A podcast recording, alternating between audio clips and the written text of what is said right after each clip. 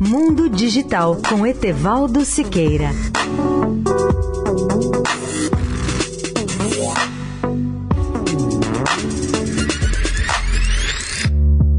Olá, amigos da Eldorado. Por que o Brasil não atrai investimentos de empresas de alta tecnologia em microeletrônica, por exemplo, como Israel tem feito, ou como a Costa Rica, para dar exemplos apenas na América Latina? A resposta é simples, porque o Brasil não forma o número de pesquisadores e de engenheiros nas áreas mais avançadas de microeletrônica, computação e software. É um problema específico de educação. Os poucos especialistas brasileiros formados em áreas de ponta acabam indo para o exterior em busca de melhores oportunidades. Outra razão que afasta investidores do país é a carga tributária extremamente elevada. Esse tema é oportuno, principalmente quando sabemos que a Intel vai investir 5 bilhões de dólares nos próximos dois anos numa fábrica de chips de alta geração de 10 nanômetros, que são os chips mais avançados em Israel. Na verdade, a Intel vai atualizar a sua fábrica em Kiryat Gat, em Israel, evoluindo da tecnologia de 22 nanômetros para a de 10 nanômetros. O anúncio foi feito pelo Ministério das Finanças de Israel ao informar que o projeto aguarda apenas a aprovação esperada dos órgãos de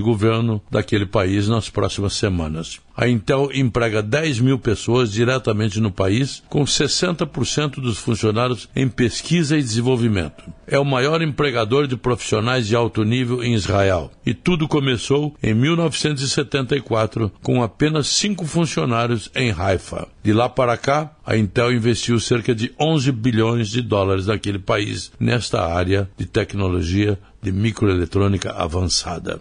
Etevaldo Siqueira, especial para a Rádio Eldorado. Mundo Digital com Etevaldo Siqueira.